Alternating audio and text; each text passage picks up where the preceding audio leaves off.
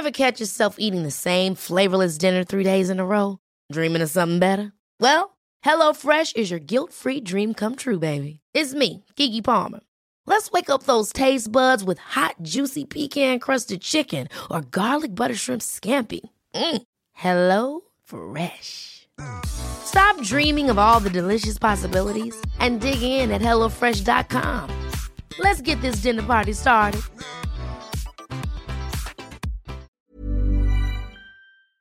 Se van acercando las vacaciones y si tienes un bebé en casa, seguro que te preocupa cómo organizar sus comidas durante los viajes, los días de playa o las salidas a la montaña. Una opción cómoda y muy socorrida son los potitos de Nutriben, porque saben cuánto te preocupa dar a tu bebé tarritos nutritivos y con todas las garantías. Los potitos se preparan aquí en España con los mejores ingredientes, como frutas, verduras, carnes o pescados, y solo emplean aceite de oliva virgen extra. Esos ingredientes tal cual se trituran, cocinan y se envasan al vacío para su correcta conservación. Y ya sabes que igual de importantes son los ingredientes que lleva un alimento como los que no lleva. Los potitos de Nutriben son tarritos que no contienen sal, azúcares añadidos, almidón, colorantes, conservantes, gluten o aceite de palma. Recuerda que los únicos potitos son de Nutriben. Gracias a Nutriben y a su marca Potitos por apoyar los buenos contenidos en este podcast.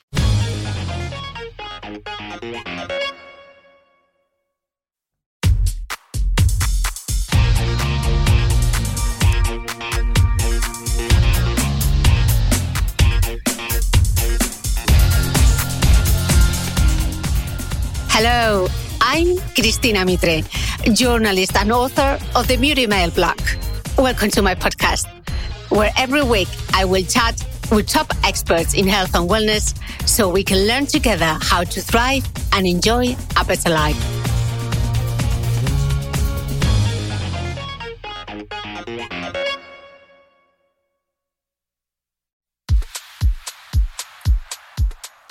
She started out in cosmetics because her skin was oily. She suffered from acne. And she immediately realized that the products she was sold not only did not help, but also worsened her problem. She worked as a shop assistant in the 70s and was fired for refusing to sell Miracle Sport tightening products. She studied, specialized, and became a beauty journalist. This was the start of her revolution. In 1993, she began formulating and in 1995 launched her own cosmetic brand, Paula's Choice, with honesty and scientific evidence as the hallmark of each of her products. Today, almost 70 years old, Paula Begoun is one of the outstanding names in the world of beauty. If you're using retinol or niacinamide, it is almost certainly thanks to her. If I say alpha hydroxy acid, and you know what that is without having studied chemistry, it is due to her. She changed everything. I've spent my career trying, you know, helping to educate women around that and men for that matter, but men just don't care as much as women do. Um, you know, there's there's some basics. There's some basics.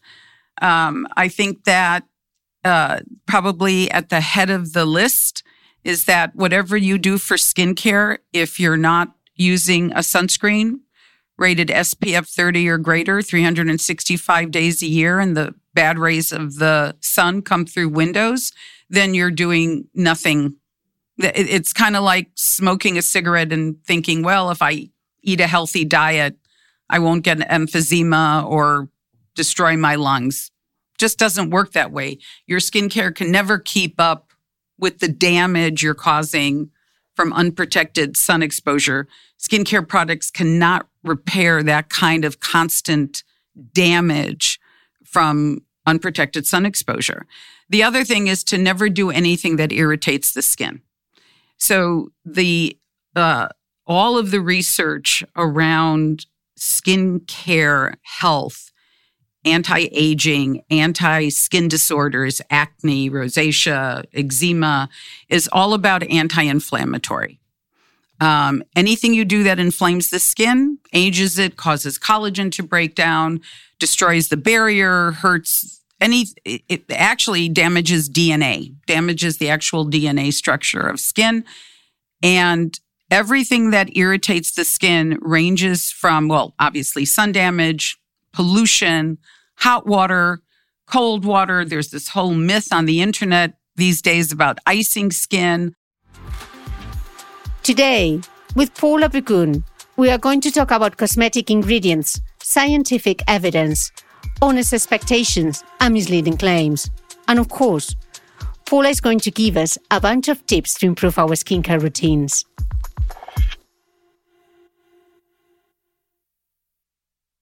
Hello, Paula Begoun. Welcome to my podcast. Hello.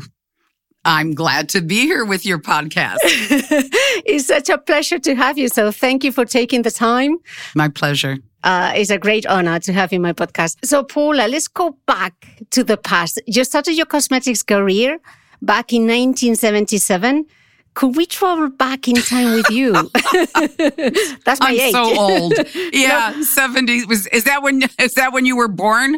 Or 1980 something. Yeah, 77 is when I, uh, well, actually, I was, I started as a makeup artist really, uh, how old was I? I guess it was 1974, 75. It's how I sent myself through school, through university. I was pretty good at makeup. That was just a skill set I had. I had acne, very bad acne as a girl, as a teenager. And you know, nothing worked. No, you know, nothing I used ever helped my skin. And, um, you know, thankfully my parents let me wear makeup. So for some reason, I just was able to reproduce any makeup design I saw in a fashion magazine. So I got work doing makeup. Eh, you know, I mean, I, I got work in department stores, but I always would get fired from department stores because the salesperson would say, you know, sell this product saying it closed pores. And I would say if it closed pores, who would have open pores? Somebody, you know, sell this product saying it gets rid of wrinkles. And I would say, well, then why do you have wrinkles? That didn't fly. I mean, that I was gone very fast. And um, so uh, I stayed being a makeup artist for a long time. And then uh, I went on to, uh, I was a reporter. I had, you know, that kind of um, time in my life uh, as a reporter and in Seattle. I moved to the Seattle area, and then I went on to uh, write about the cosmetics industry, all my fr- frustration with the cosmetics industry and what I had learned from researching the industry. And I actually didn't think I would stay in the cosmetics industry. I it didn't occur to me that that was the career path I would take, but every time I turned around, something else crazy was going on in the cosmetics industry, and it just became a passion. So I started writing my books, and first one was published in 1984. Went on the Oprah Winfrey Show. Well, I went on the Oprah Winfrey Show many times, but the first time sold a whole lot of books. And then in I, I think I wrote about seven more books. And I thought I didn't want to write any more books because it was hell writing books. I mean, the last book I wrote before I started my own skincare uh, line was 700 pages. And I wrote that all by myself. And so in 1993, I started formulating products for Paula's Choice Skincare and launched on the internet in 1995. Mm, because and actually, actually, your background is in science. You study science. I studied science. Actually, uh, n- not cosmetic science. I was actually majoring in neurology and biology. Um, but anytime I was at the library, I was in the dermatology section, I was in the chemistry section. I, you know, I was just too focused because uh, I, I didn't graduate in neurology because I couldn't stay focused on neurology. I had a passion for anything to do with skin. I just, it, you know, it started out where I just wanted to solve my own skincare problems. And then it just became, I didn't want anyone else to go through what I went through, struggling with skincare, struggling with products that didn't do what they say, products that not only didn't do what they say, made my skin worse. And, uh, and then it, it just took over. Yeah, it just took over my life. It's still, mm-hmm. it's still takes over. I mean, I should be retired by now. I'm going to be 70 next year and I'm still not retired. So I, yeah, I don't think that's, I don't know that that'll ever happen. Uh, people can't see it, but you've got an amazing skin. I'm seeing you through Zoom and I can't believe you're seven, you're turning 70. I mean, your skin is just, it glows, it glows through the well, screen. Wouldn't it, would, wouldn't it be, wouldn't it be terrible if you were talking to a skincare, you know, person and they had terrible, I mean, you know, really, I mean, it would not be good.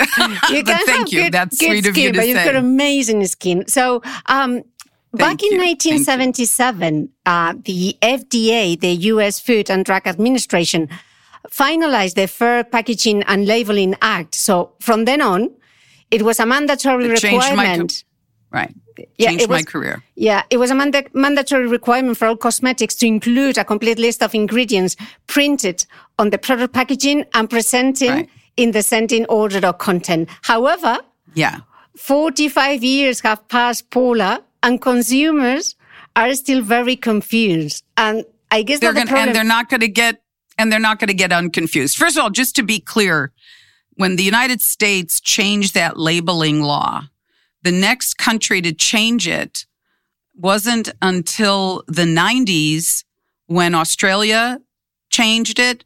The EU didn't change it, I think, until the late 2000s, like 2009 or 2000 i mean not late 2000s but in the you know 2000 something i can't exactly remember the dates so when i was doing my research if i even just in canada so i'm doing my research and looking at formularies and ingredients and it was you know there is no other way to critique a cosmetics performance other than what it contains and so i could look at a product in the united states go up to canada and see what they had available because I had a readership in Canada and the ingredients wouldn't be there.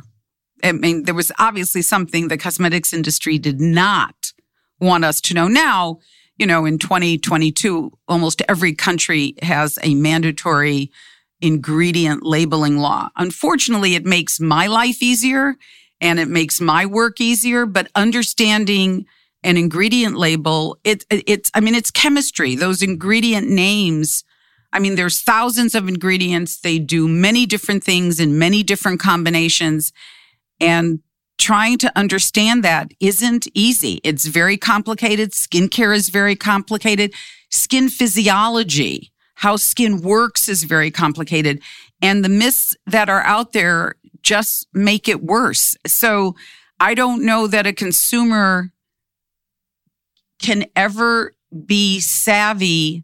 I mean, what what a lot of uh, information on the internet tends to focus on is an ingredient safe, and often that information is just so based on you know a hundred percent usage on animal studies, and you know it's just not real life.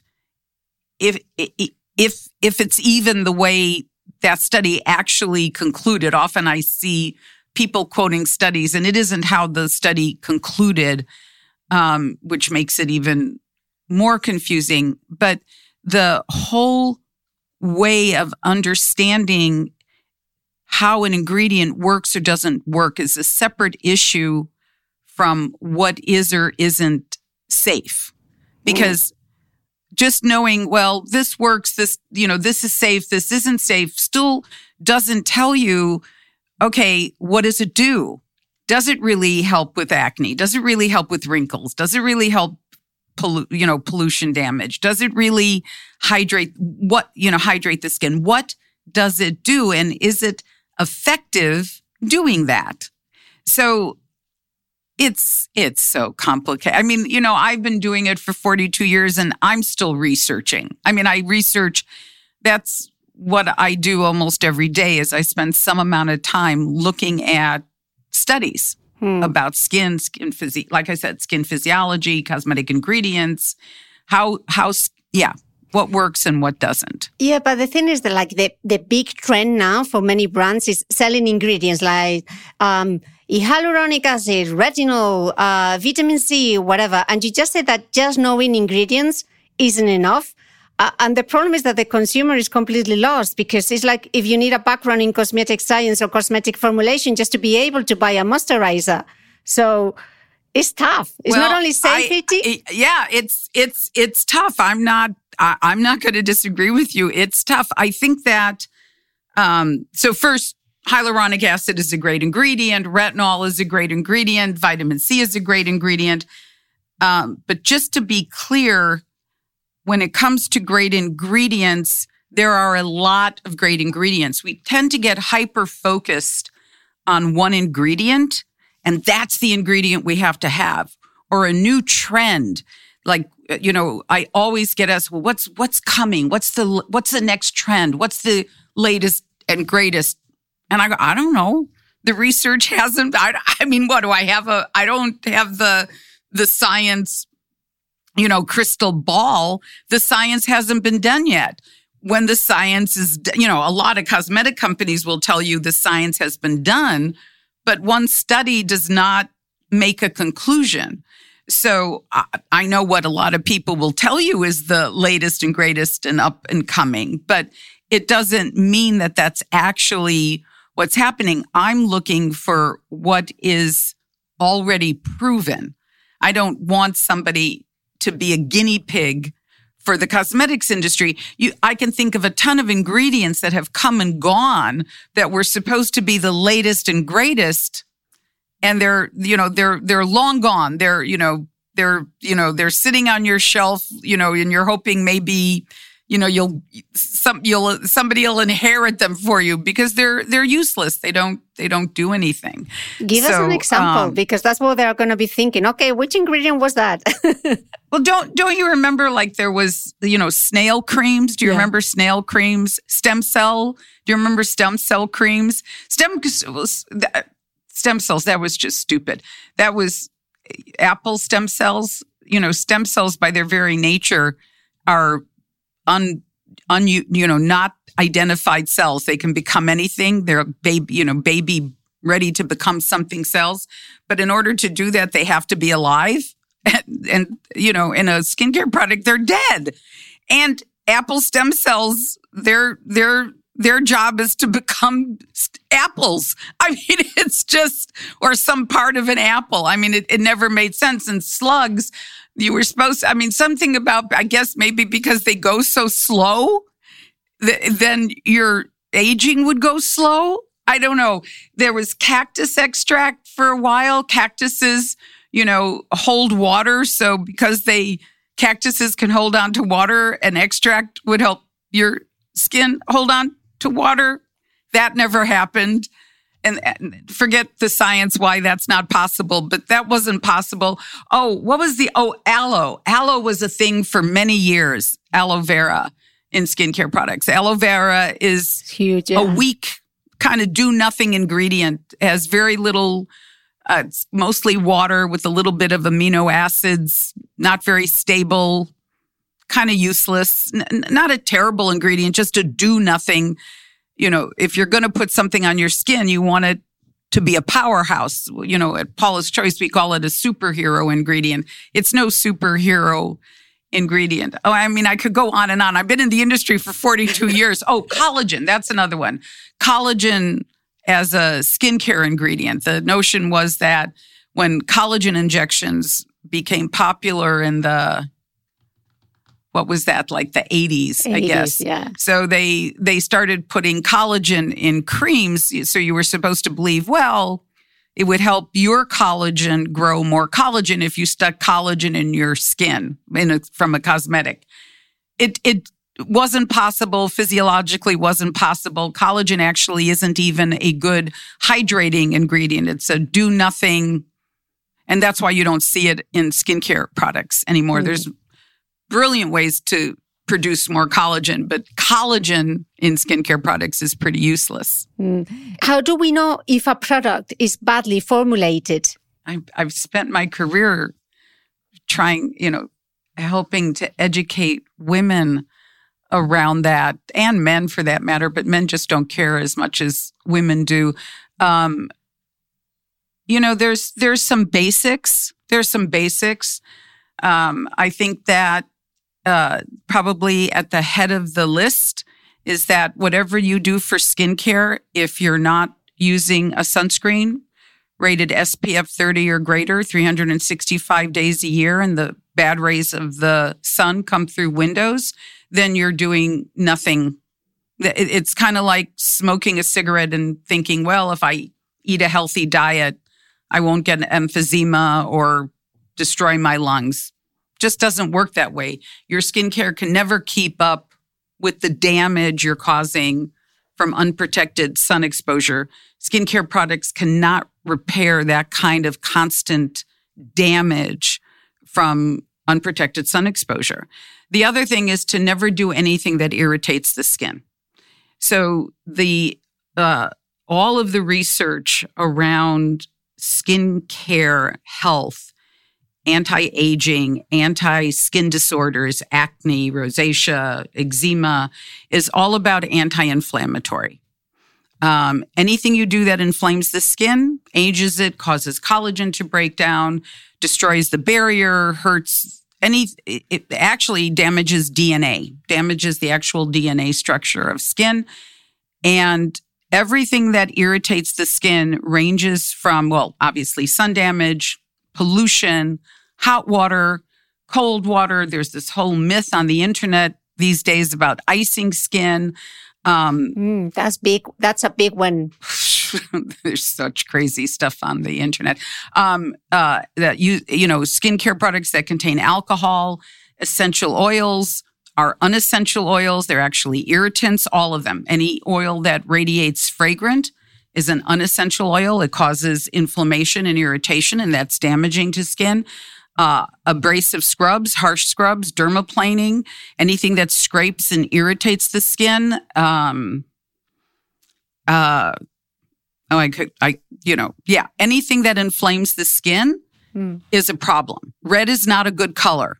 Red is a damaged color. Tan is a damaged color that doesn't help skin, that hurts skin. So that probably is first and foremost some of the most basic things you can do to have and start having the best skin possible. Mm. Which are then the critical type of ingredients uh, that all skin types need? So, other than sunscreen, mm-hmm. that's kind of at the top of the list, and all of those don'ts, the most important group of ingredients are antioxidants. And there's, there's dozens of brilliant antioxidants. Antioxidants are the major way for that skincare products can protect skin from uh, sun damage. Uh, sorry, pollution damage. Um, you know, obviously sunscreen doesn't protect from pollution, but antioxidants do. Your products need to be loaded with antioxidants. Again, there's there's everything from green tea to vitamin C to um, I mean eh, eh, the the list eh, the list goes on and on. I mean right now I'm blanking out because I always blank out when I'm in the middle of an interview. I I should have my antioxidant list in front of me, but I I don't. But there's there's brill, there's brilliant ones. Lots of brilliant ones. Um, and then next would be the skin replenishing ingredients. We call them skin replenishing ingredients at Paula's Choice. And what we mean by that is because of sun damage and pollution damage, your skin can't make for itself what it used to before we had sun damage and pollution damage when we were young. So those substances that help skin retain water and help skin's layers of skin be healthy. Ingredients like hyaluronic acid, ceramides, omega fatty acids, those ingredients. I, they're also we also refer to them as smart hydrating ingredients. So we often think of hydration as being from the top down. And hydration in skin is actually from the bottom up so the lower layers of skin are about 70% water. And then as the life of a cell, a skin cell goes from the lower layers up to the top. And then when they get to the top, they're supposed to, if skin was healthy, they would jump off. they don't, but we'll get to exfoliation in a second. And so, what these smart hydrating ingredients do, and this includes glycerin, which is like one of the old standard basic hydrating ingredients, is help move water to where it needs to go in the layers of skin through the life of a skin cell. They're really kind of ingenious. They're they're stunning. Now, when skin is young, it, it does it on its own. But then again, because there's things we can't make anymore because of sun damage and pollution damage mostly, that you need to give skin what it can't make for itself anymore. Included in that is something we call skin repairing ingredients. Skin repairing ingredients are ingredients like retinol and niacinamide uh, and peptides. Now, n- retinol and niacinamide are very specific ingredients. Retinol is the entire vitamin A molecule, and niacinamide is part of the vitamin B molecule. They are cell communicating ingredients, meaning you take a living skin cell, there's little receptor sites, little places on the cell that retinol and niacinamide can go to and actually tell a living skin cell to make younger skin cells. Now, doesn't quite work as perfectly as I'm saying it, but to some extent, to, to one degree or another, that is what they do. And they're remarkable in that manner. Peptides are pathway communicating ingredients, meaning that the whole human body, well, same thing with, with cells in general, but in skin, let's say there's a pathway. Well, there is a pathway that makes, uh, because of sun damage, makes unhealthy melanin production, brown spots, yellow skin tone. So the pathway that sun damage creates to make unhealthy skin color, abnormal skin color, there are peptides that absorb into skin and can tell that pathway, stop. Wait, I don't want you to make unhealthy skin color. Turn around, go back, cut it out. And then there are other peptides that can tell the pathways that have been broken to make healthy melanin to say, wait, wait, start again. I'm, we're, we're unblocking we're making a clear path for you to start making better melanin. Now, again, it doesn't quite work as perfectly as I'm saying it, but it works to some extent and it's, it's, it's incredible. And those are the ingredients we call skin repairing ingredients. So those are the three categories everybody needs. Those are the basics, separate from having uh, you know, acne or rosacea or eczema or advanced signs of uh, sun damage. But then the last one is uh, exfoliation. Hmm. So we often think of exfoliation as scrubbing the skin. And scrubbing the skin, especially with abrasives, abrasive scrubs or I don't know, scrub brushes, whatever, rip at the skin and actually cause inflammation. They're bad for skin. They cause micro tears, hurt the skin's ability to heal, cause collagen to break down. The absolute no question about it, hands down best exfoliants are gentle leave on liquid exfoliants like AHAs, well, AHAs and BHAs are the primary ones. AHAs is usually glycolic and lactic acid. We know the most about those. That's the most research has been done. And BHA is salicylic acid. It's just one ingredient.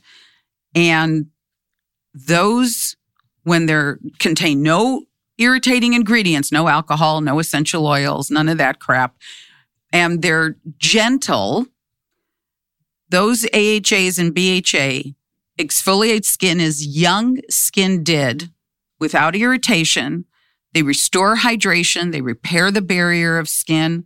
They improve skin discolorations, particularly for BHA, unclog pores and reduce breakouts. And they are it's key incredible. in your brand. I do have a thing about yeah. AHAs and BHAs. That's true. There's no question about it. I've been making AHAs and BHAs since 1990 And they're amazing, yeah. yeah. But the, the research is, I mean, the research about BHAs and AHAs I mean, everything we do is about the research. It's got to be published research or we don't do it. So everything about AHAs and BHAs we've known, excuse me, since, oh, geez, 1970s, I think. I mean, it's just been the research about AHAs and BHAs have been around for decades, especially uh, AHAs, but BHA as well. It's just been around forever. And the, the gold standard mm. for hydration for the longest time was lactic acid. You can't say that about scrubs. And then we found out as you use higher concentrations, you you know, really not much over eight or 10%, depends how much sun damage you have. You not only improve hydration and repair the skin's barrier, but you exfoliate off the built up dead layers of skin, making it smooth again. It's, yeah, yeah, we have a ton of. So the, the thing about, uh, people say, why the hell do you have so many AHAs and BHAs? They're I do have a lot of products. The the issue is that when a particular type of product is important, like a product loaded with antioxidants, sunscreen, what we've been talking about, when you when those ingredients are so vital to skin, the question is what texture of product do you use? Mm. So when you have my skin type, I have incredibly oily skin. I've had oily skin forever. I have clogged pores. I have blemishes. I'm old. I struggle, you know, I'm fighting wrinkles and sagging skin, all that kind of stuff. Um, the, the idea is that I'm not going to put anything on my skin that comes in a cream or a lotion or a thick texture because it's just going to make me oilier and greasier. I'm not going to do that. So everything I use, those important ingredients are all in liquid, very feather light, mm. very, yeah, thin, light, non, nothing pore clogging. And then if you have drier skin, then you can do the creams and, and the lotions, you mm. know, especially if you don't have clogged pores. I mean, around my eyes, my eye area is dry, but then I use a, a creamy moisturizer around my eyes. But on the rest of my face, I would be an oil slick. Yeah. Layering products is very important as well. And you talk about it in your books. Right. So the issue is that it's almost impossible to get, well, you can't get everything in one product. Hmm. Um, that's especially when you look at the need for exfoliation, antioxidants, sunscreen, you know, the, the product you use for daytime has to have a sunscreen. You don't need a sunscreen at night, obviously. So you can't get everything in one product. And then if you add problems like acne, rosacea, and then you're looking at different products to address different needs, clogged pores, breakouts, then to help those skin discolorations, one product can't do it all. Then you're looking at layering, especially when you have stubborn problems higher concentrations of ingredients, these hero ingredients we've been talking about. So, yeah, then you need to layer. People worry about how, you know, things absorbing and you got to do all this, you know, sheet masks and these, you know, micro needling and all these kind of things to help things absorb. It's ridiculous. It doesn't match the science. Ingredients absorb only two ways they absorb based on their molecular weight and they absorb based on the delivery system the ingredient is wrapped in. That's it. So you throw them on. I mean, you know, all my products are the same consistency. I just throw them on. That's it. I just get them on. The, the general rule of thumb is that you apply the thinnest product textured product first to the thickest because I don't have any thick products I put on my skin. I just get them all on and carry on. Um, except the only exception to that is during the day. The last product you apply is sunscreen. sunscreen. That ha- you don't put anything except foundation mm. over sunscreen. Although on my skin, my foundation uh, also has sunscreen. Mm. Uh, if we talk about ingredients, I have to ask you about a very um, let's say, polarizing topic, which is uh, you are gonna guess. I know I don't know. I'm curious. So what are you gonna What are you gonna say? What What is What is it? Well, synthetic versus natural. Oh, oh gosh. That's the topic. Synthetic versus natural. It's so bizarre. Mm. I can't, you know how long that's been around? Almost since I started in the cosmetics industry. Almost since I started in the cosmetics industry. So here's the here's the issue is not being afraid of what I would say is lab created ingredients. And synthetic doesn't make any, it's not like cotton versus polyester. It's, it's um, lab created ingredients. But, you know, even even natural ingredients, so-called natural ingredients are lab created, right?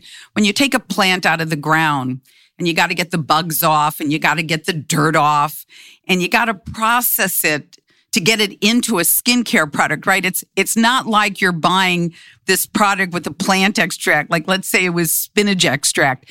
It's not like it looks like lettuce. You know, it's not like it looks like spinach. You have to process the plant or the mineral to get it into the product. So I would say that every ingredient is lab created or lab engineered to one degree or another.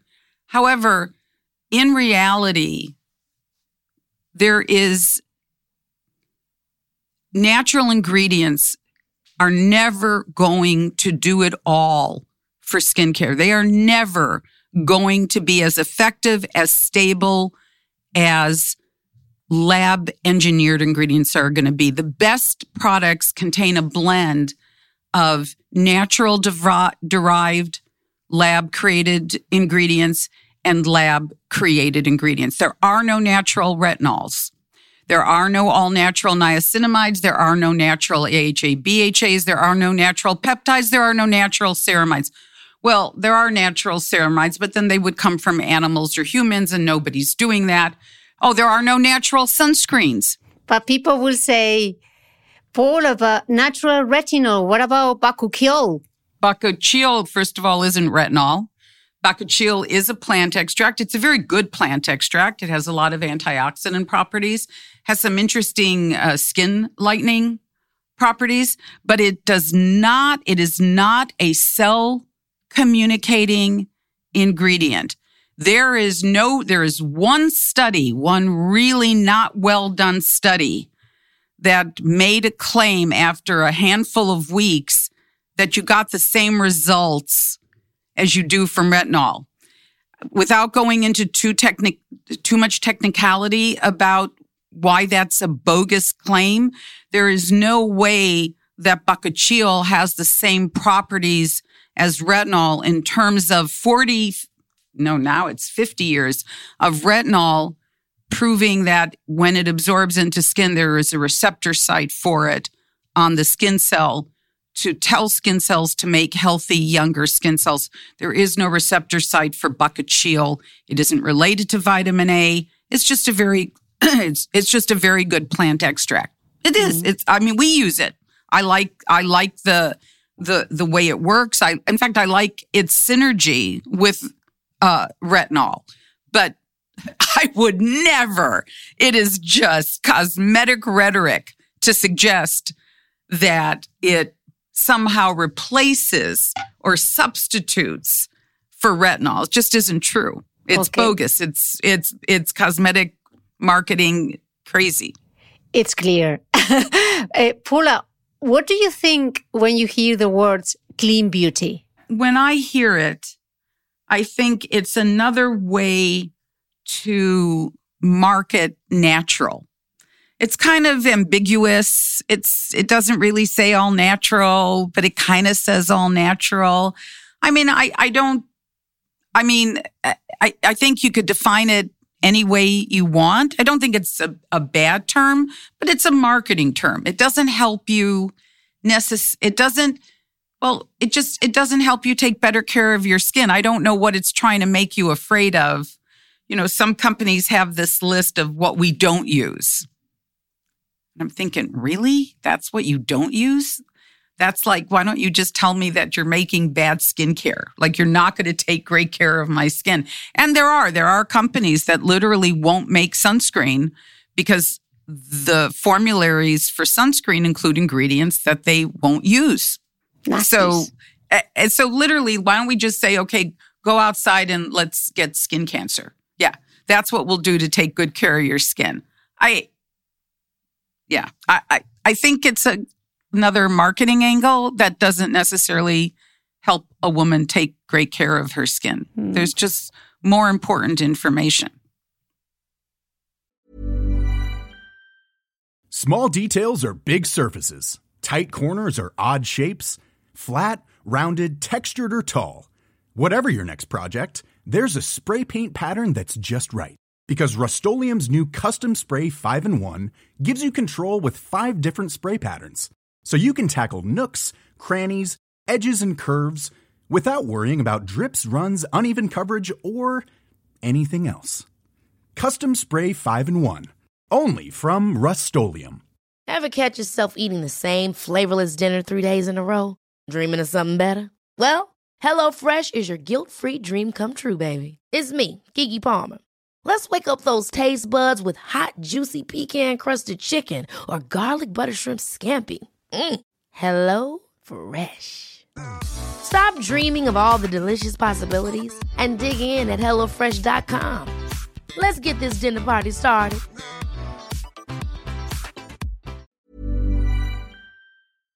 ¿Sabías que los bebés son capaces de autorregularse y comer lo que necesitan?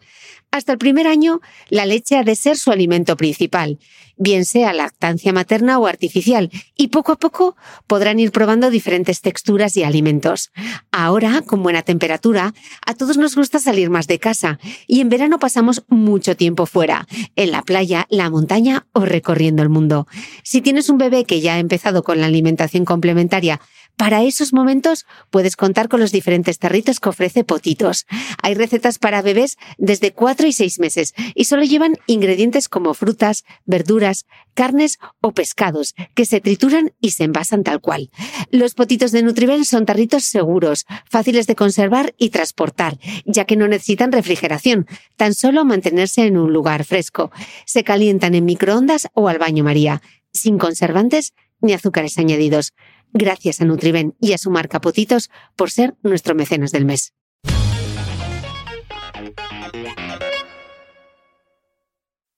What are the most misleading claims from beauty products?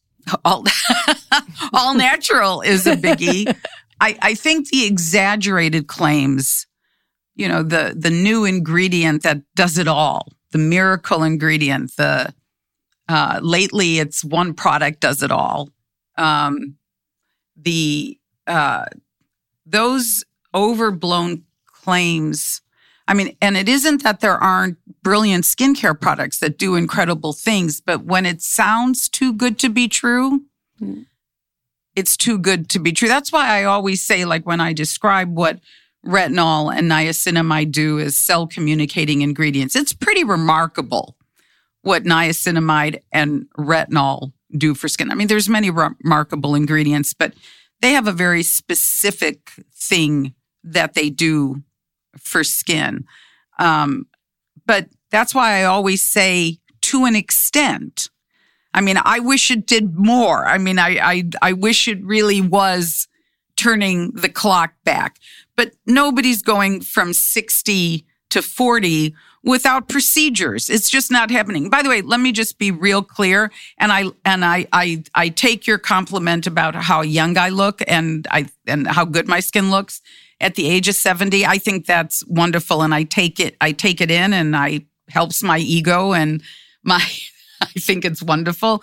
But there's no way in hell that I look like this without procedures. Anybody any any cosmetic person sitting down and talking to you and they say oh it's my products like they're over 50 and they say oh i've never had a procedure or i've never had surgery. I've never had botox. I've never had fillers are lying through their teeth. I know what people admire about how young i look is because of Paula's Choice Skincare, because of the products I've been diligent about and what I've formulated over the years and what I've been dedicated and consistent with, um, mostly about sun protection and what I've done uh, with the procedures I've had. There's no way this neckline is because of Paula's choice. It's just not, or any product line. And the hopes that skincare will replace what procedures can do. It's it's not humanly possible and anybody who is telling you different mm. is not telling the truth at all. Okay but i have to say that glow it doesn't give you the but it's not the botox. Well that's about yeah that's not no that's not the botox that's skincare. Like i said i know what people admire about my skin. That's paula's choice and what is because of the procedures I've had. I, I do, yeah, I get that, you know, I know where skincare starts and stops, and I mm. know where procedures start and stop. And, and, and by the way, just to be clear, I'm not advocating people need to get procedures. I'm not selling or advocating, you know, uh, you know, cosmetic dermatology or plastic surgery. That's everybody's decision. I just want people to make rational decisions about what skincare can and can't do. That's really been my goal for for since you know the forever beginning. since you know Yeah. the, yeah from the you know the late 70s since I started. manage the expectations very important in life and very important in You'll- cosmetics Right. I Uh, tell people one of the myth. I'm sorry, Christina. yeah yeah me. yeah go go go one of the one of the things I've said for years and years and years. The other myth is people believe expensive means better. In the in the world of skincare, I can't tell you how many times I've seen where that is absolutely or rarely, rarely, rarely the case. And that for all the money you would waste hoping that that expensive skincare would do something special, the lesser expensive stuff you think won't do, take that money you're going to waste on the expensive stuff and put it in the bank. I mean, there's no interest rates right now, but and the stock market's tanking, but assuming it'll cycle again, when you finally do decide to do something, it'll be there. It'll hopefully have grown and you'll be able to afford whatever procedures really will make a difference that the expensive products aren't going to get you. Mm, totally agree uh, paula i don't know if you've watched uh, no so pretty the four part docu-series by hbo uh, it's about Not supposedly so, not so pretty. no so pretty yeah it's a no, I don't. It's a docu-series by HBO and it's supposedly about the dangerous beauty products. Um, so No, I haven't It- seen it. okay, If I saw it, it would probably upset me. probably, probably, yeah, yeah. In your book, The Best Skin of Your Life, starts here, you say that you have had a love and hate relationship with the cosmetics industry from, Right. from the very beginning. So, uh, Right. you are very vocal and very critical and very, which is good and very opinionated. What do you think it should be changed? I guess there's always room, room Well- for improvement in terms of um, legislation and laws and security Well, and so on. First of all, bureaucrats making laws about the beauty industry. I've I've seen some of the stuff the EU does and the US does, and you know they, they didn't ask me what I thought, and That's a shame. you know i've re- i've researched the industry for 42 years i i don't you know i um but just to just to back up the i wanted to say when you mentioned not so pretty on hbo um so i actually don't go on social media or instagram or tiktok or youtube i i don't look at beauty skincare uh, websites or or social media just in general because I get so upset. I let my team tell me when I need to know something, but I I think by now if I did look at social media, I would have a stroke. I I get so upset. I get so when I see the myths and the the things they assert and and and then reporters say to me, "So should I believe what I hear on TikTok?" I mean, really, I actually get asked that question and I'm thinking, "What?" First of all, there's thousands and thousands and thousands of people saying they're experts on TikTok. I don't know all of them. I don't know where they're getting their information from and they're giving it to you in 30 second sound. I, I, I don't know what, what are you asking me? I have no clue how to evaluate tens of thousands of people giving you information. That's number one. And number two is when they, when my team does tell me some of the stuff, and mostly they tell me about the myths that are running around. I just want to kill. I just, I feel like, you know, my 42 year career has gone down the toilet. Nobody's listening to me. And then I just want to, you know, go get a cocktail and go home. You know, it's, it's, so it's so funny you say not so pretty because I don't, they didn't call me and ask me my opinion. They didn't so call I, any toxicologist for the fact. Yeah. I, oh, uh, for sure. For I, sure. Yeah. I don't know.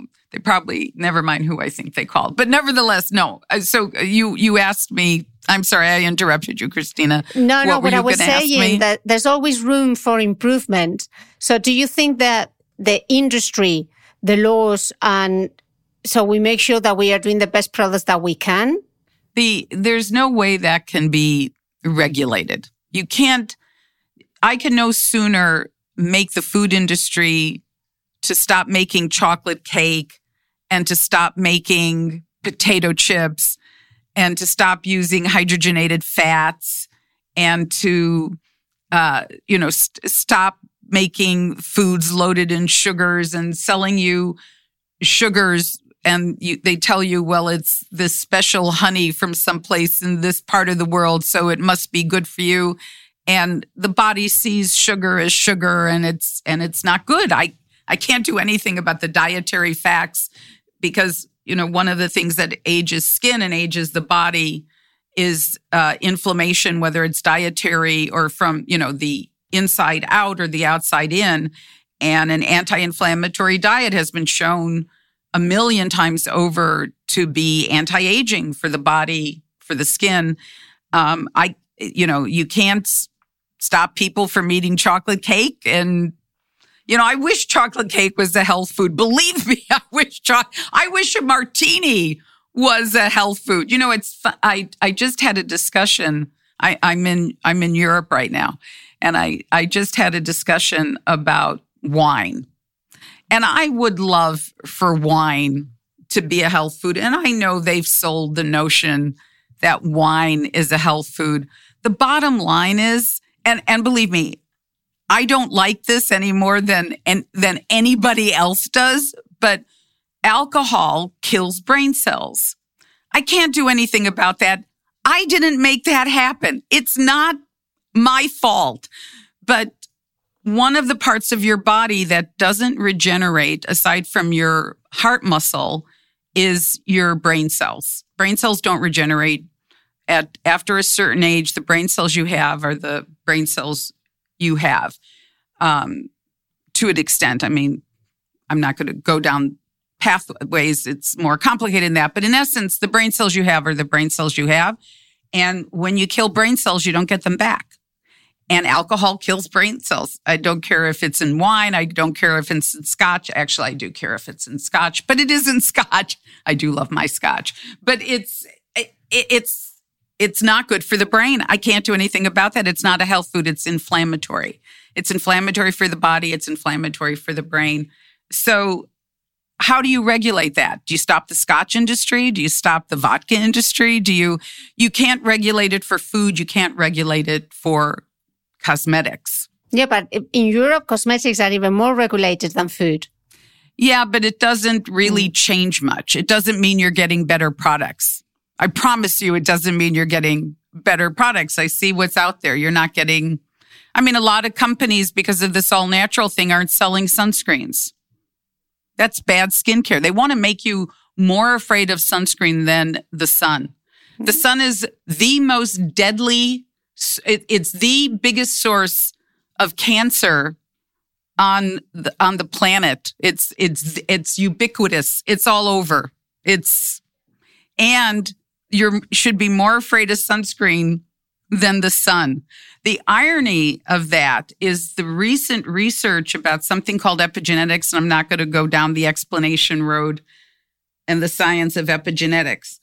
But it turns out over the past, I don't know, five years, 10 years, five years, really solid research that, you know, the, the, the belief was, and the, re, well, the research was that the sun damages skin. Turns out the sun doesn't just damage skin. It turns out that because we thought the sun just, the sun's rays just stopped where the skin, you know, skin cells, that's where the sun damage stops. Turns out that's not. Turns out it's a it's a cascade event, and sun damage affects and triggers cancers and disease and damage in the rest of the body. I I I was shocked. I mean, it takes a. I mean, there has been research over the years that has shocked me, but I got to say, even though once I read the studies and the science, it made sense, but it was so ingrained in me that sun exposure was about premature aging of the sun and about skin cancers, the notion that it would also affect the in the rest of your insides. I, I just I remember going, wait, I got it. Let me let me get a drink.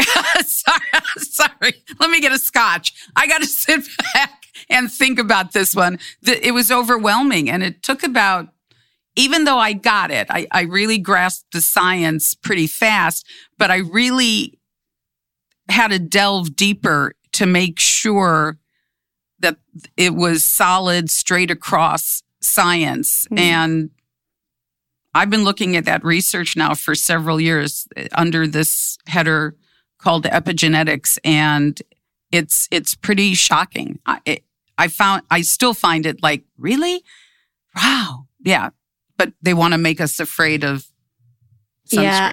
It's really, really stunning.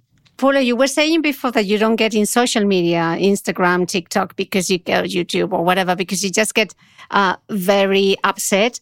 But we do have a big problem with misinformation in the beauty and uh, and cosmetics, and it's a problem that I think that we have to tackle. So, how can we help consumers to see the difference between facts and fiction? Right. Like the like the thing with sunscreen.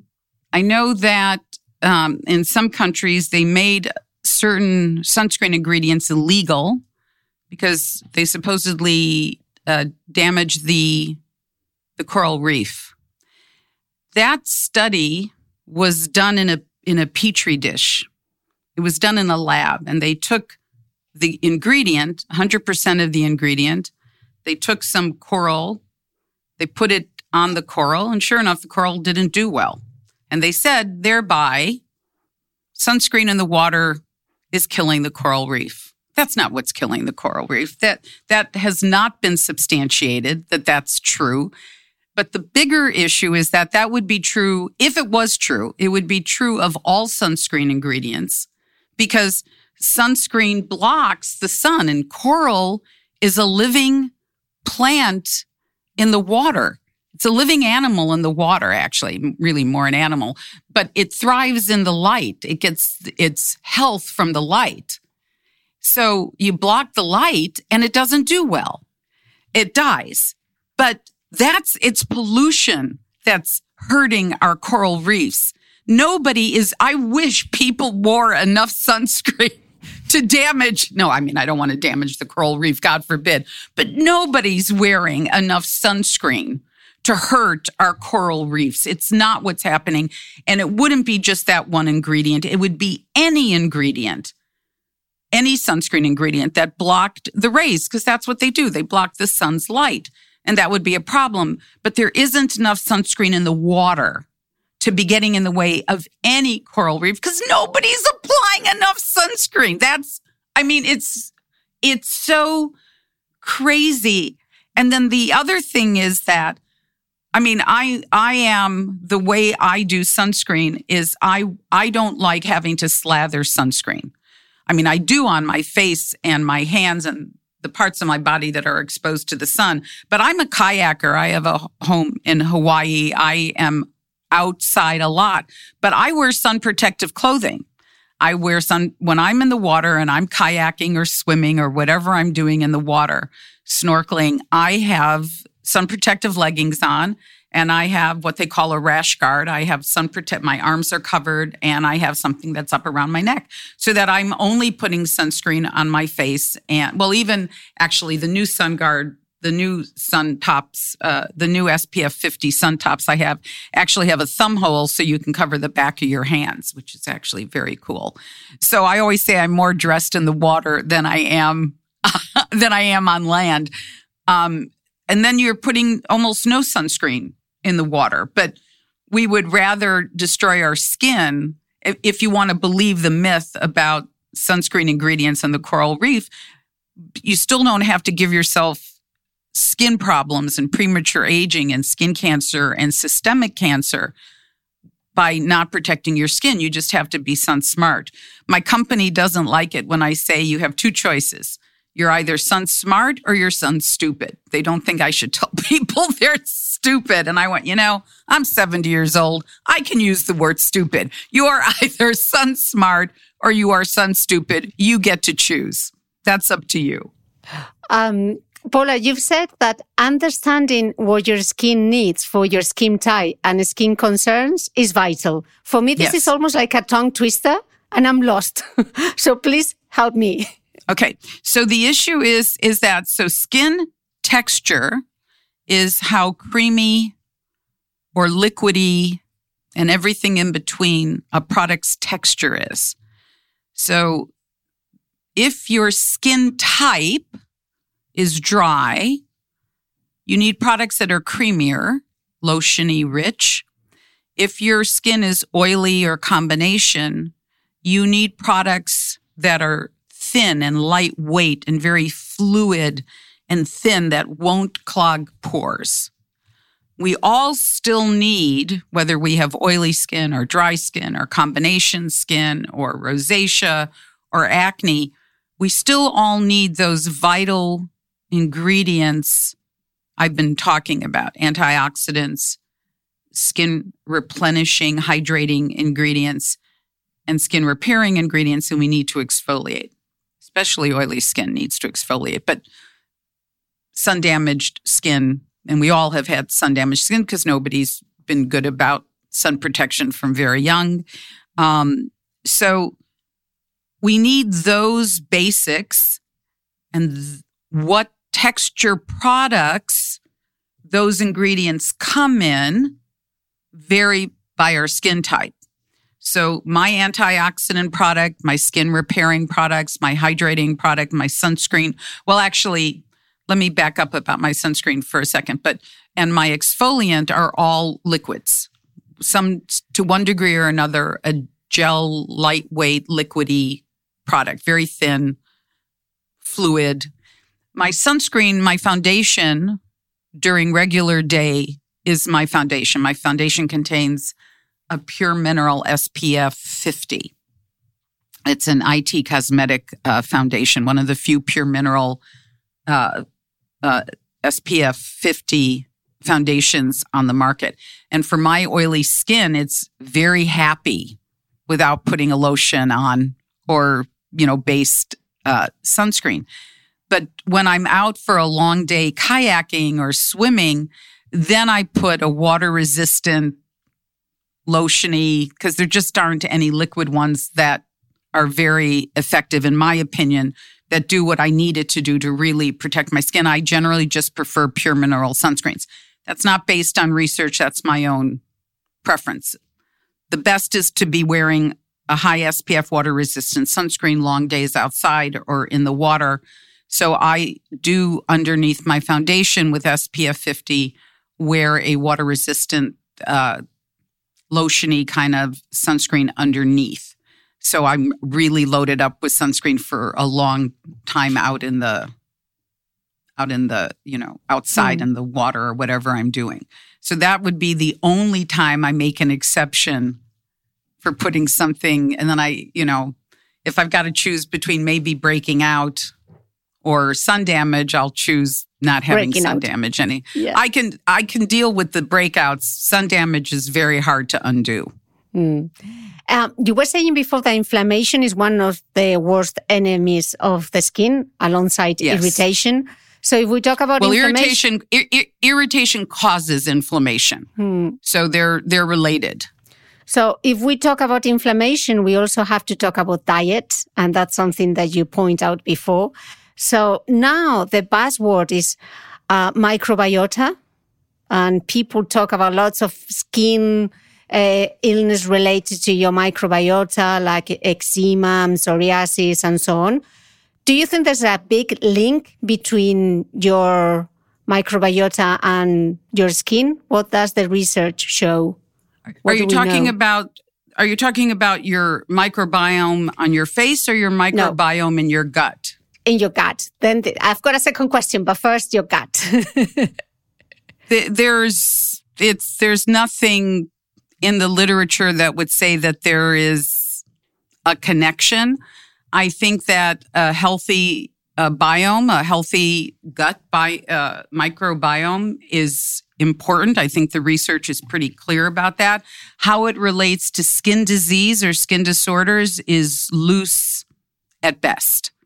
I, um, but having a healthy gut is important. There's no question in terms of disease and health in general that that's important.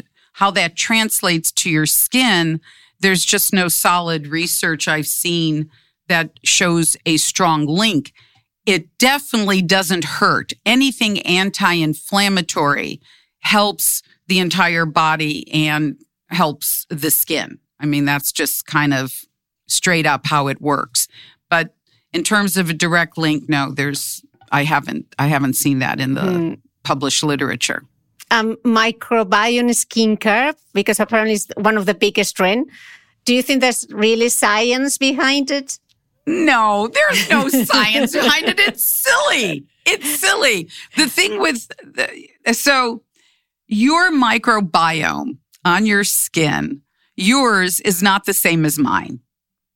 The person next to you, the the the people out there in the world, everybody has a different microbiome. That's number one. You have millions upon millions upon millions of microbes running around on your face that any skincare product can give you. I mean, and and there's there's viruses on your skin, there's bacteria on your skin, there's mold on your There's a there's millions of microbes running around on your face. You can't stick that in a skincare product. You stick that in a skincare product. First of all, the preservatives are going to kill them, and because if they didn't, you would have a fungusy, you know, bacteria ridden.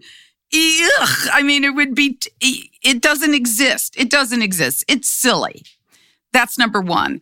Number two is that because you really can't put what, let's say you could put somebody's microbiome in a skincare product, the, which you can't. The issue is, is you would have to have, you know, billions of products because how do you know what this person's microbiome needs and that person's microbiome needs? What makes sense in skincare is putting ingredients in that are called prebiotics, which are the ingredients that would help your skin make its own probiotics or you would put in something called postbiotics, which are the after products, the byproducts of what a healthy biome makes for skin. Now that's a smart balancing act for a micro to help your microbiome on your skin. But there's no any product making claims that it contains probiotics for your skin to help your microbiome. It's just silly science. It's it's not true. Okay, let's do, uh, just to close, just to do a quick yes or no and why. Okay, so I'm just going to give you some. I'm uh, not the quickest person, but I'll do my best. okay, so first one drinking collagen or hyaluronic acid is good for your skin. Yes or no, and why? It's better for your body. It's not so good for your skin. It's hard to get things that go from the body into your skin. Skin is damaged from making its own. It would have its own source, but sun damage prevents that from being made. So I don't think it's bad to drink hyaluronic acid. I don't know enough about the research about collagen. I know some, whether or not to recommend it, but in terms of going to the skin, um, yeah, not not really. Okay. It won't hurt you, but it's not. It's not gonna. You're not gonna get rid of wrinkles from it. Okay. Your golden standard is use SPF rather than buying sunscreen is the first one, and then the other yeah. ingredients we've been talking about: Great. replenishing ingredients, antioxidants, and uh, skin repairing ingredients. Those are the gold standards. Okay. Uh, Paula, you shouldn't combine retinol with vitamin C. What is that one about? The answer is you absolutely combine them. They live together in skin naturally. So what are you going to do? Uh, get extract the it, uh, it if they live together in skin, why can't they go on together in skin? That's like saying you can't eat a you can't eat a carrot and uh, drink orange juice. You know, it's it, you know the skin is just the largest organ of the body. It, it, it it doesn't make sense when vi- when vitamin A already lives in skin and vitamin C already lives in skin. Why can't they go together? I don't know where that comes from, but it doesn't hold up in terms of skin physiology. It's not true. Okay, and drinking water improves and reduces dry skin. Nobody has gotten rid of their dry skin from drinking water. You drink too much water, you go to the bathroom. That's it. Bottom line, you just go to the bathroom often. It's not bad to drink water, but in terms of dehydrated skin, nobody has had to give up their moisturizer because they carry a two liter bottle of water around with them. No science behind it. Doesn't work that way we think it does. Moisture in skin is a whole other thing than drinking water. That's yeah, no, doesn't uh, doesn't have anything to do with dry skin. Okay, fragrance, uh, whether natural or synthetic, is a problem for skin. It's all a problem for skin.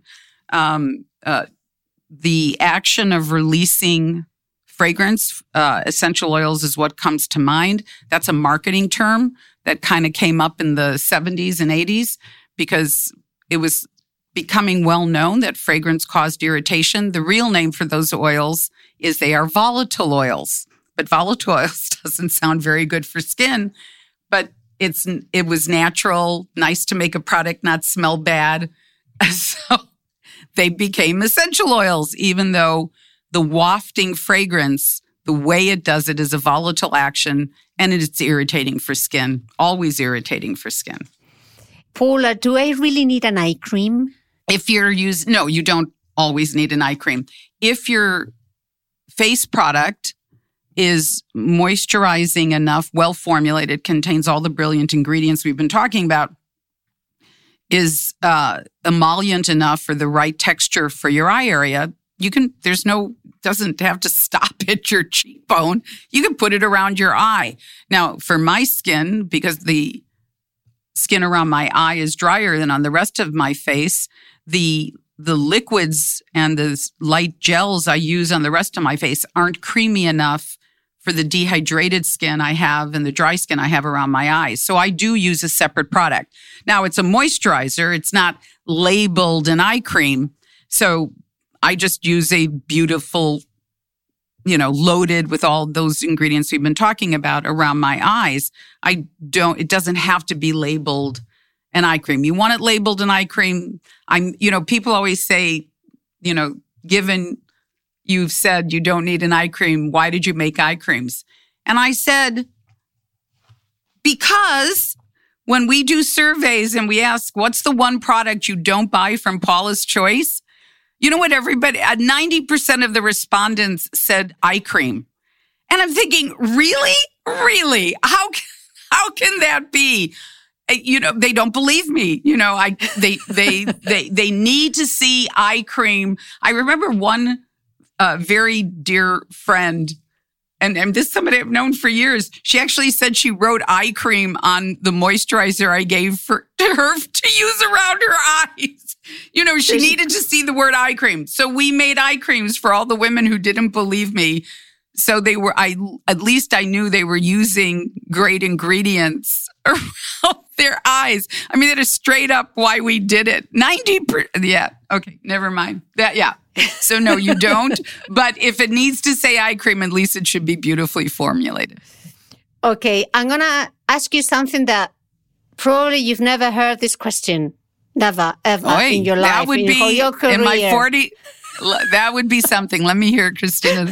Shoot, shoot. Should I avoid parabens? Are you kidding? I've heard that for years. I don't know what that, the hysteria around parabens is really sad Yeah. for women and men for that matter. Parabens in skincare as a preservative were the most gentle and naturally sourced. Parabens are natural in raspberries. Actually, they're, they're natural in most fruits. They are uh, in the plant kingdom a natural way that a lot of foods, particularly berries, fight off, you know, whatever infection or inf- infection's not the right word, whatever critters come at them. Um, in skin, when you apply parabens in a skincare product, they break down into a substance that is no longer parabens. They're not only safe on skin, they're not even parabens once they absorb in and they're gentle. They're more gentle than any other preservative in, in that's available in skincare.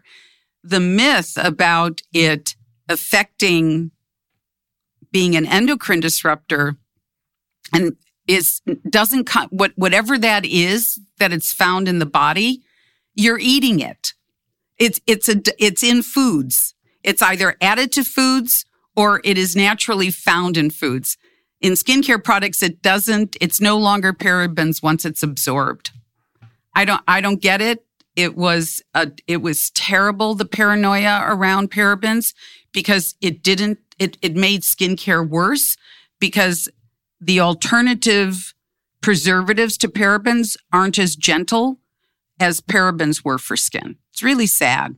Really a sad Gentle and not as well researched. not as well no the the stability wise they're no i would say the other alternatives you're you're really not looking so much at research you're really looking at how stable the mm-hmm. product is. And so what you might have read is some of these alternative ingredients aren't as stable. They're not as long lasting in a formula to keep the bacteria and the molds and they fail a lot they fail a lot so mm-hmm. that might be what you're hearing. It's not that there's not research, they're just not as stable mm-hmm. and uh, really the amount you have to use just makes them more irritating because you, you don't need to use so much of parabens. Mm. And alongside the parabens, we've got the mineral oil, another one. Do people still believe that? Yeah, Is that really still around? Yeah. So, you know, a lot of so petrolatum and uh, and mineral oil from a safety profile are phenomenally safe. They are medical grade ingredients. Um, they they have a, a rating, a pharmacopoeia rating in Europe and the United States.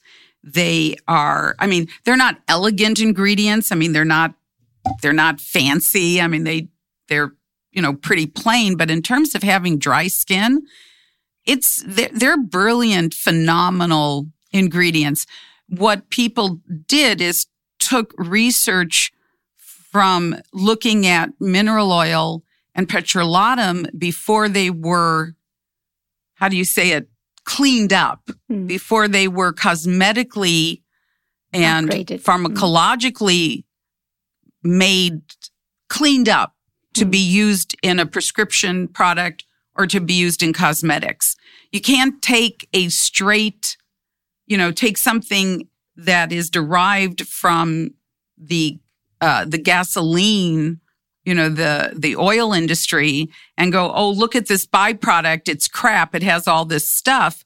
Well, yeah, it does, but that's not what we're using.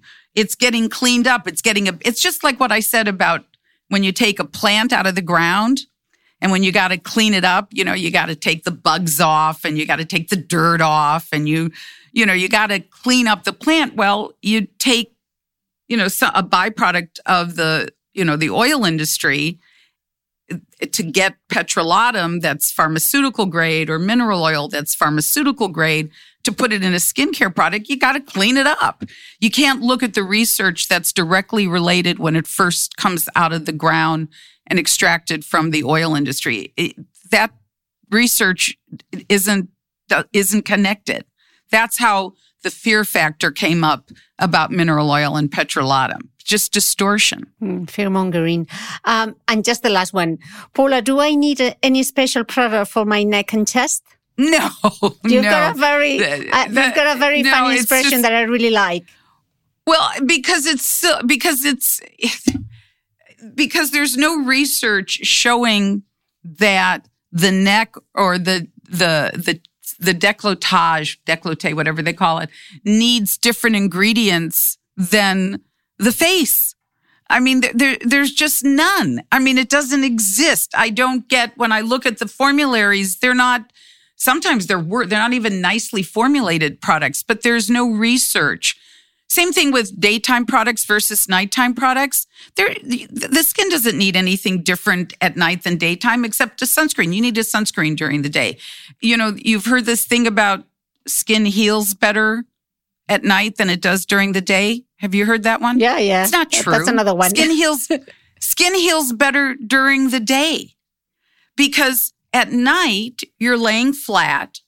Your circulation isn't moving around. You're breathing set, shallow. You're not getting deep oxygen through the body. And you're doing better during the day because you're moving, your circulation is going, you're breathing more deeply.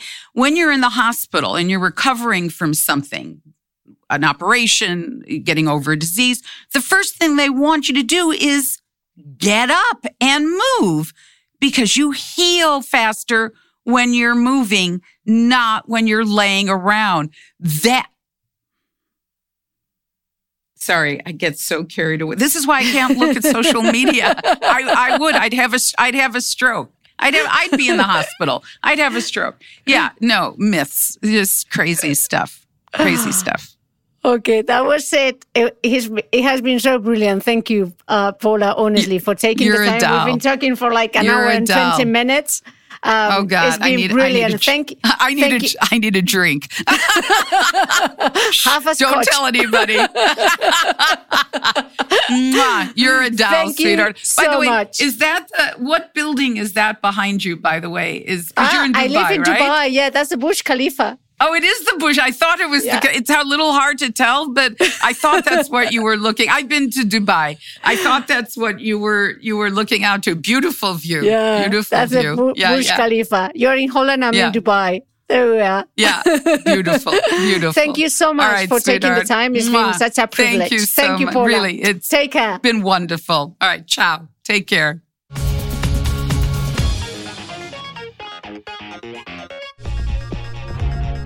Don't forget that all the notes for this chapter are in my blog, thebeautymail.es. Also, if you don't want to miss an interview, subscribe to the Cristina Mitre podcast on your regular podcast player. And one last favor. If you listen to me on Apple Podcasts, give me a few stars and leave a review. That way, you will help this podcast to continue growing. Thank you very much. You will be hearing from me again next Sunday.